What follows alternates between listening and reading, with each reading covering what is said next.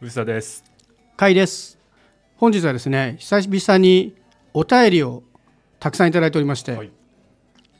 ちょっとお便りをですね紹介するコーナーをお届けしたいと思うんですけどもまず1つ目、えー配信当初からいつも楽しく聞いております。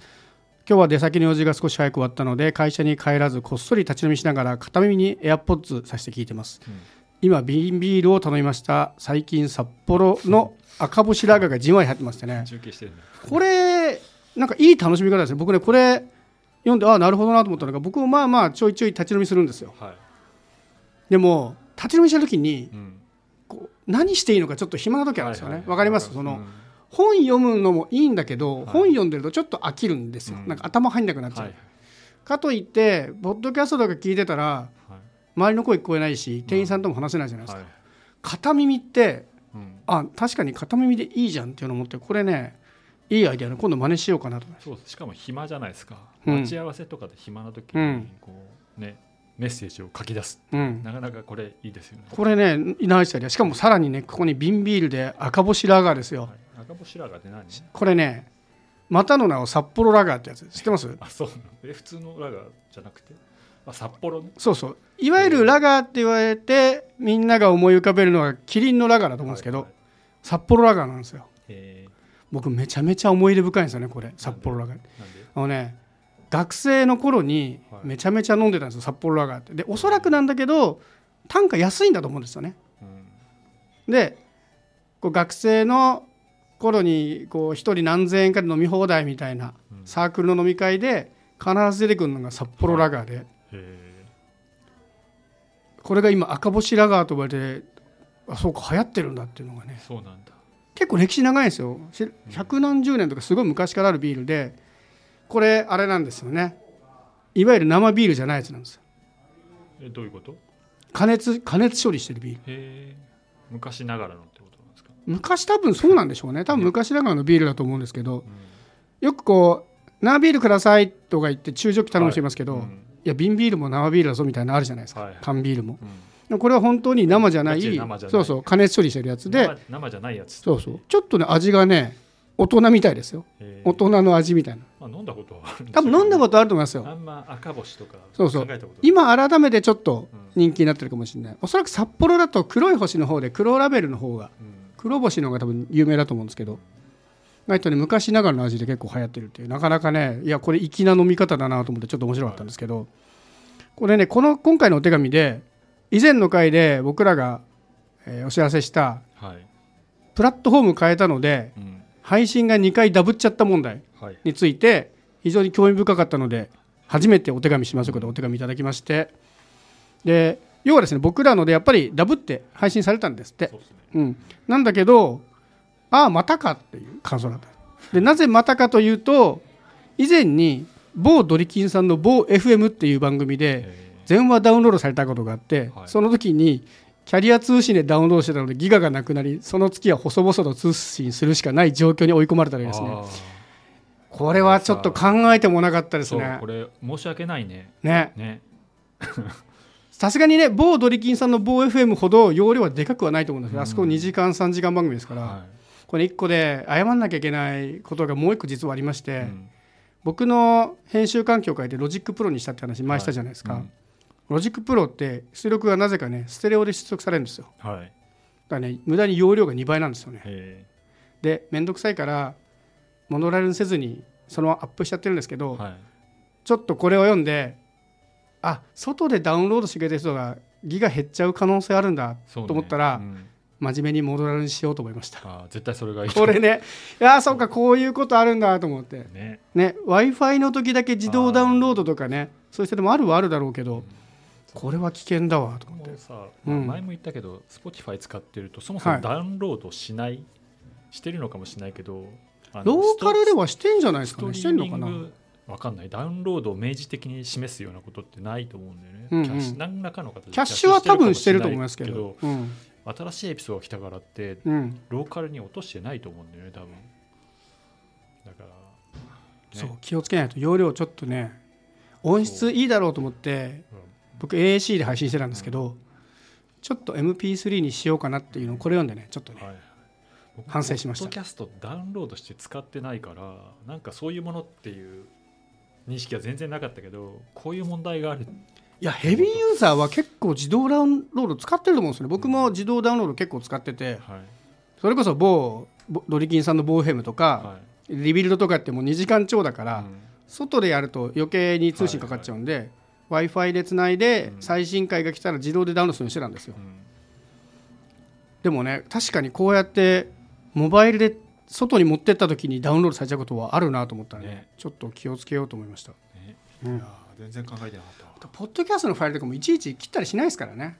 そう。なんかもうさ僕アップルポッドキャストほぼ使ってないんだけどなんかちょこちょこ降ってきますよね勝手にくる来るじゃないですか、うん。切るのもめんどくさいからずっと放置してるんそうそうそう。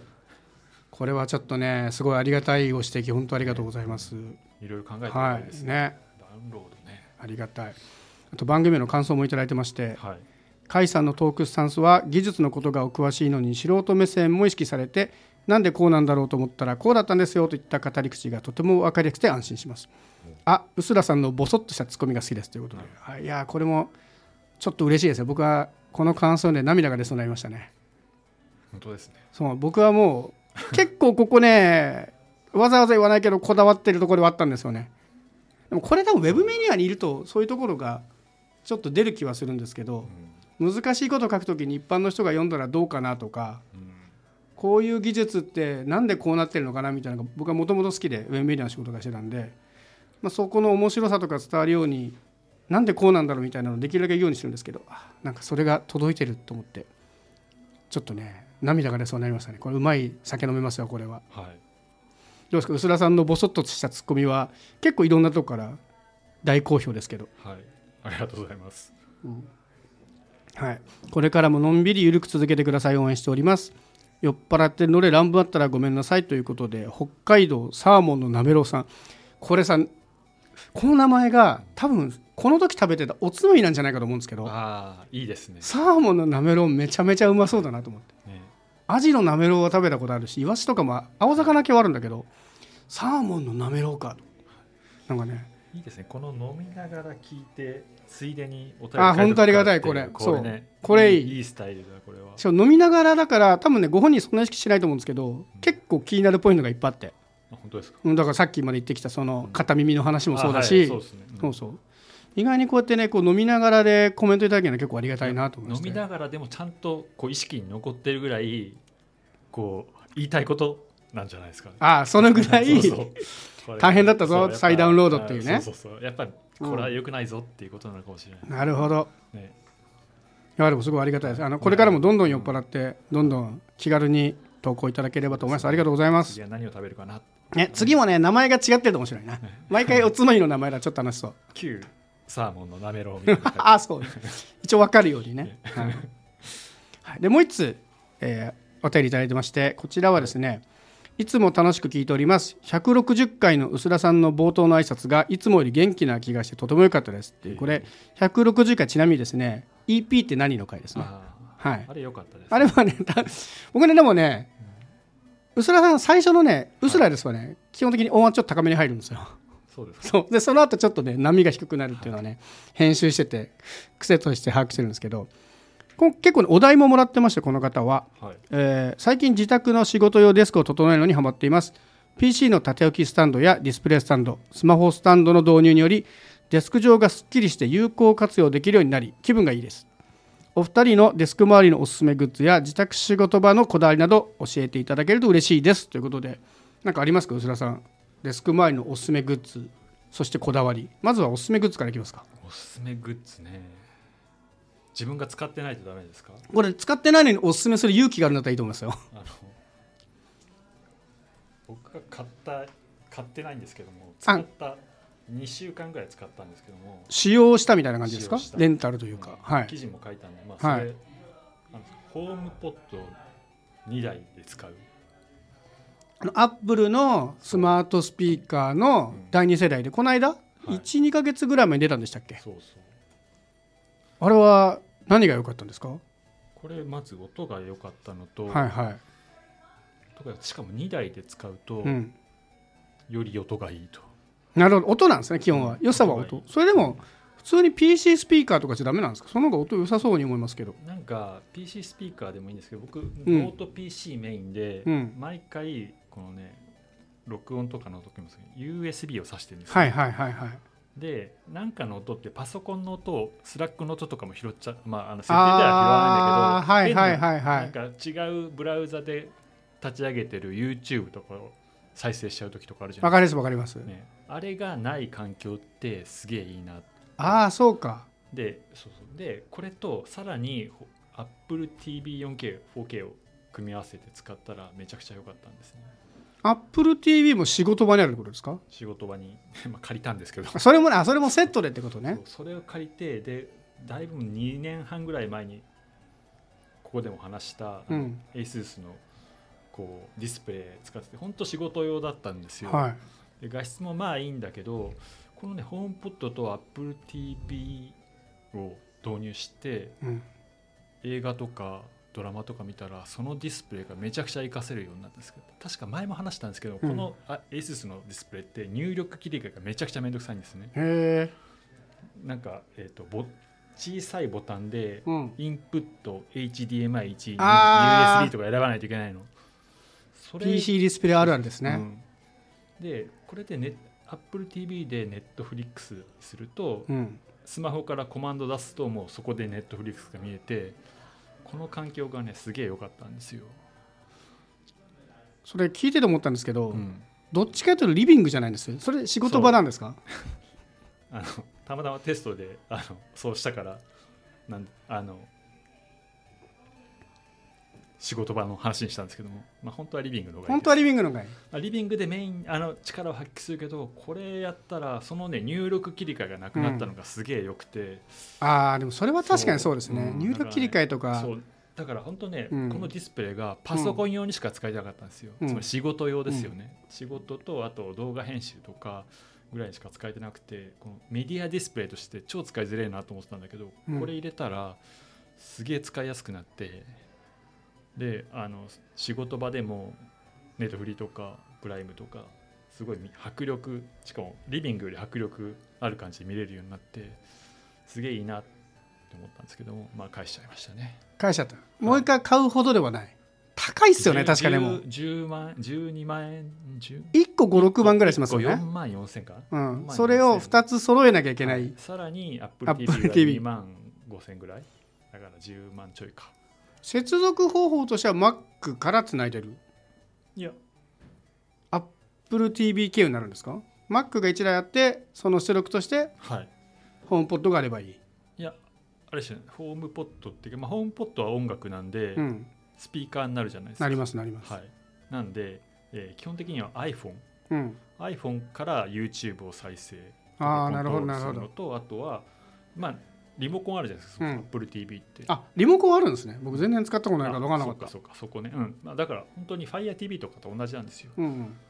で仕事用に使ってたディスプレイで完全にメディアディスプレイとして使いづらいディスプレイが Apple TV のリモコンあると、うん。ポチってやるとそれに Apple 切り TV 替わってのリモコンでそうそうそうはいはいはい。そうだから Apple TV があるとあのすごいリッチにあのエンタメが楽しめるしね。で音楽はもちろん2台ですげえいい感じになるんでこれはね良かったけど良かったですね。なんで今ね FireTV と、えーエコードットかな？はいはい。7000円と、えー7000円のエコー2台と FireTV4900 円うんでジェネリックリックホームポット Apple TV 環境、を作ったんですけども、うん、やっぱテンション上がんないですね。音質全然違います？音質も悪くない。あの結構いいんだけどね、なんかねなんか上がらなくて稼働率がすごい低いです。まあねちょっと最高の体験した後にねジェネリックはね。うん。いやでも絶対いいと思う。なるほど。まあいこれは1台でもいいかなって気もしますね。あとはあのその値段なら試してみてもいいかもな。そう,うん、あじゃあエコーも2台設定ができるんですね。2台でステレオができステレペアができてそれいいなと思ったんだけどね。思ったより上がんねえなって。まあだからホームポットホームポット高すぎるよとか思って、もう高いしいらねえよとか思ったけど僕 PC スピーカーうん。よく考え10万円するジェネリックのやつ使ってるんですね。10万円で2つ左右で10万円二つうん左右で10万円はいはい。それ考えると別に高くねえな割とトントンですね。むしろスピーカーより使い道いっぱいあるからうんホームポッドの方が。だからなんかホームポット悪くないっていうかいいじゃんってうん思うんですけどね。でもあのね最初に言った通りリビングで使った方がより良かったです。プラスまあ AppleTV を使ってるとよりいいってことですもんね。そうですね。ん、なるほどね面白い。多分 YouTube とかも全部そっちに回せるから、Mac にしたいなって思うぐらい良かったんですけど。いいじゃないですかどんどんアップルワールドに吸い込まれてる感じが。もう2年ぐらい前に売ったじゃないですか売ってますねそっかもうないんだ。そっか。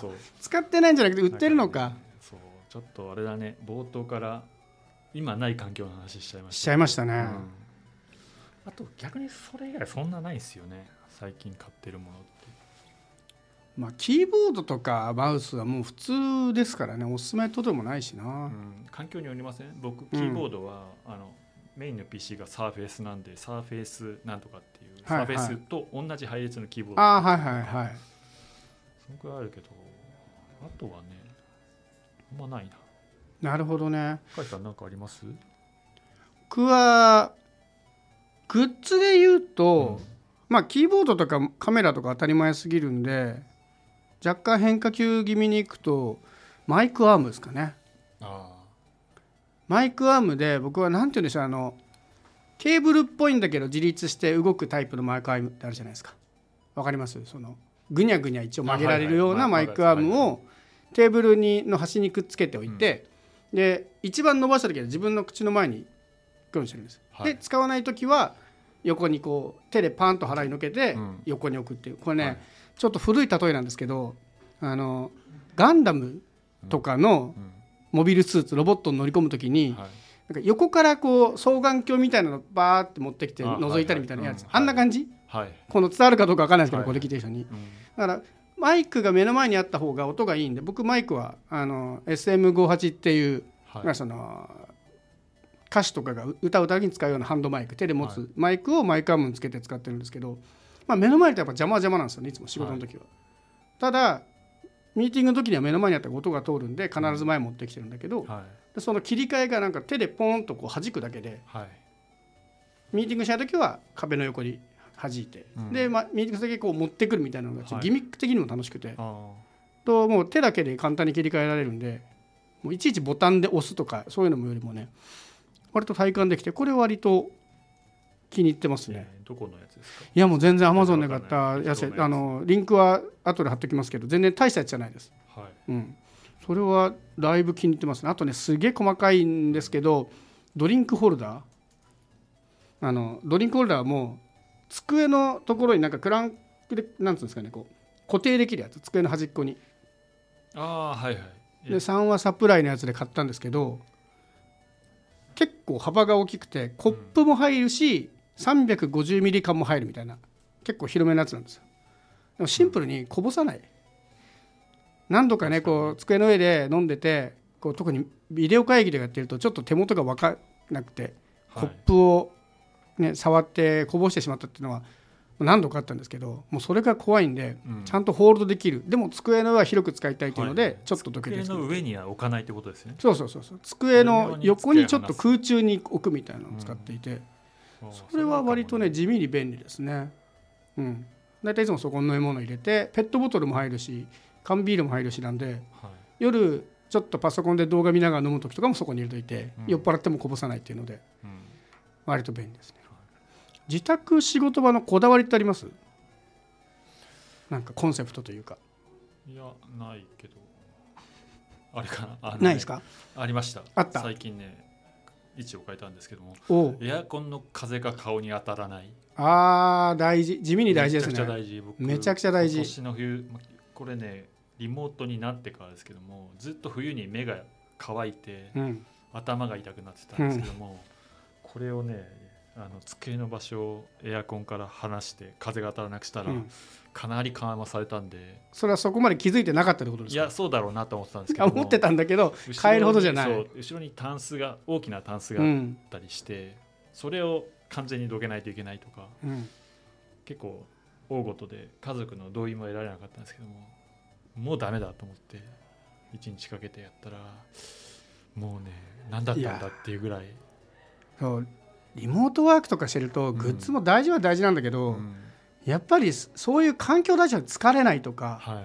目が痛くならないとか。そうずっと仕事しててこうやっぱ健康を害さないみたいなのが一番大大事かなって気がしてて。それ地味に大事ですね。面白い、めちゃくちゃだから今年一番やったな、あの今年じゃないもう去年の冬か、うん、やりきった感があって最近あ机周りであったのはそれ。面白いなるほどね。どんなに弱にしても、はい。このルーバーでこう何風量を動かすとかうん。しても、でやっぱりエアコンって基本的には特に暖房の時って下に来ないとあんま意味ないじゃないですか、うんうん。だからやっぱかどうやっても当たるんですよ当たるんですよねその真下にいる限りは。だから、まうんいかに真下に来ないようにレイアウトするかみたいなのが。なるほど、ね3年かかりましたね。3年かかりましたね。ね気づいてるんですよね。3年前から気づいてたけどるけど重い腰を上げるのに3年かかったっていうねいろいろねあのお家で同意を取るとか。なるほど。大事ですね。こういう仕事場でねそういうのもね。うんそうだと思ってたけどやっぱそうだったようんっていうのは、だからねもしこう面白い。疲れ目とかに困ってる人はぜひそこもねこう考えてほしいです。なるほど。湿度とかもすごいさ昔は全然意識してなかったけど。あ湿度大事ですね。ね。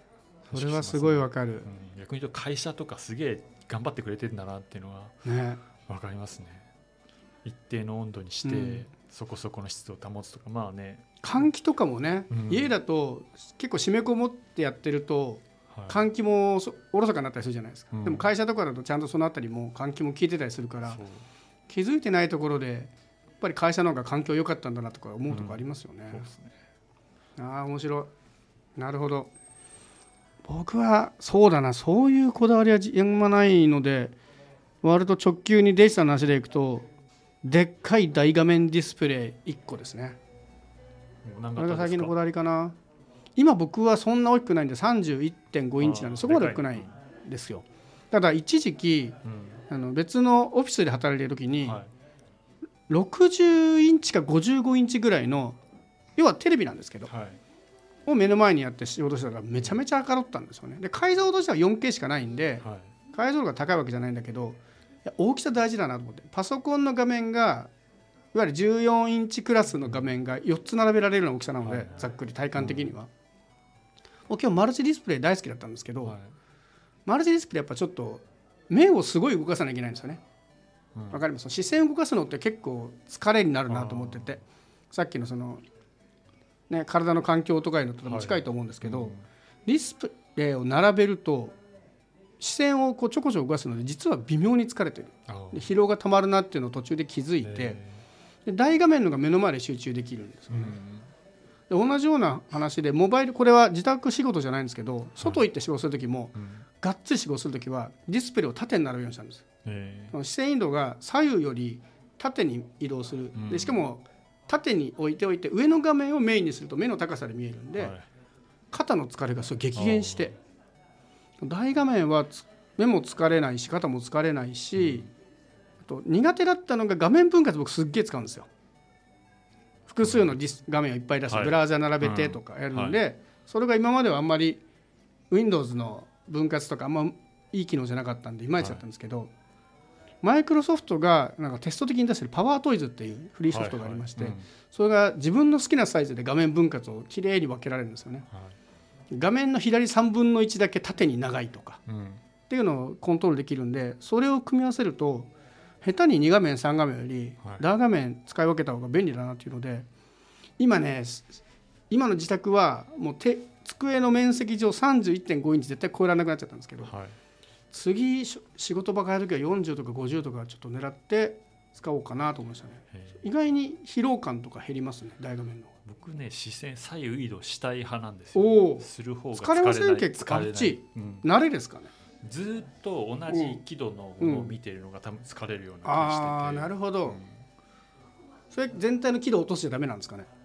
うん。すでに僕結構低めで、まあ目疲れてますもんねう基本的に。うん。なんでねあ全こう31とかだとうん。もう目の前ほぼうん。明かりじゃないですか、そうですね。それが視野はほとんど。ああなるほどあなるほどね。うん。目の前の視野に入ってくるディスプレイの面積がでかすぎるからそうそれが圧が強いんですかね。だから会社でもうん。なんですよあの席をアプリで撮ってうん。予約して、あの撮るシステムが入ってるんですけども、それって大体このディスプレイがついてうん外部ディスプレイがついてる席が人気なんですね。うんうんうん。僕外部ディスプレイがそのテレカンとかの時以外は基本的にいらない。いらない一画面で仕事してるんですか？PC だけでやりたい派なのへで。なんででもねそうするとみそういうディスそのか会社のその環境は、あのもちろんそこそこ数あるんですけどもで岡村のいい椅子が当てがわれるんですけども、そうじゃないそのディスプレイがなくてフリーなエリアがあんまなくて逆にないんだ。そうでしょうね。でもディスプレイあった方がいいだろうっていう人が多そうですもんね。でねで、まあ、予約ししないでいいフリーなエリアにそこがいくつかあるんですけども、まあね、そこにが空いてるとちょっと僕は嬉しい。なるほど。だからねあの基本的にディスプレイがあっても1台でうん。あのノートパソコンでやりたい派うんうん。なんで割とねでかい画面。で仕事あのでかい画面でテレビを見るとかあの映画を見るとかはすごい好きなんだけど、仕事1画面は結構ダメ派なんですよね。あれですねそのスタンスは違えど共通しているのは体いたわりながら仕事しようってことですね。そう。もそうじゃない我々の年になってくると。そうなんですよね。あのね労働時間が長いのは大丈夫なんだけど、うん。あの目目がねうん。先にダウンすると1週間ぐらいパフォーマンスが露骨に落ちるあわかります。僕も夕方ぐらいに目が疲れてくると全然仕事にならなくなるからう。ん。早めに休むなりちょっと昼寝してとかそう。そこは大事にしてまますね。ねこう腫れぼったくなるうんみたいな、目が疲れるとねそれがこれつまりお互い仕事の仕事場のこだわりは目だったってことですね。そうだね。それがでかい。目は大事にしましょうっていう。目は本当目が大事です、うん。はい、そんなこだわりでしたけどもお役に立てたかどうかわかんないですけど多分期待される。あでもこんなもんか。はい、あでも僕もあのカップはいいなと思った。うん。確かに、こぼさない、はい、ちょっとリンクとかを貼っとくんで。うん。それねちょっとね変わっててリンドリンクホルダーの下にさらにあの傘とかかけられるようなちょっとフックがあるんですよ。で実際に傘かけないんですけど、はい。僕そこにヘッドホンとかかけたりとかして僕ヘッドホンホルダーはね、つあります、うん、なんかそれがね併用できるのがよくてうん。